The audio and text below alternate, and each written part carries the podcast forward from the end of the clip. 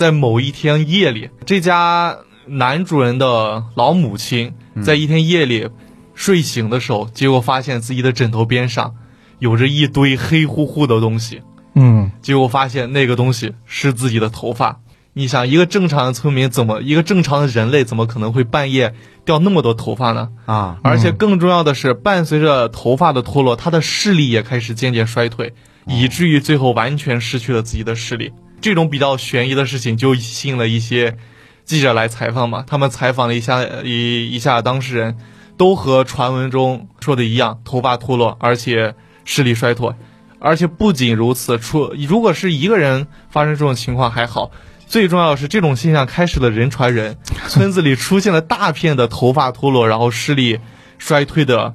情况。这个时候就有人说了，这会不会是传说中的鬼剃头啊？开始了引入这个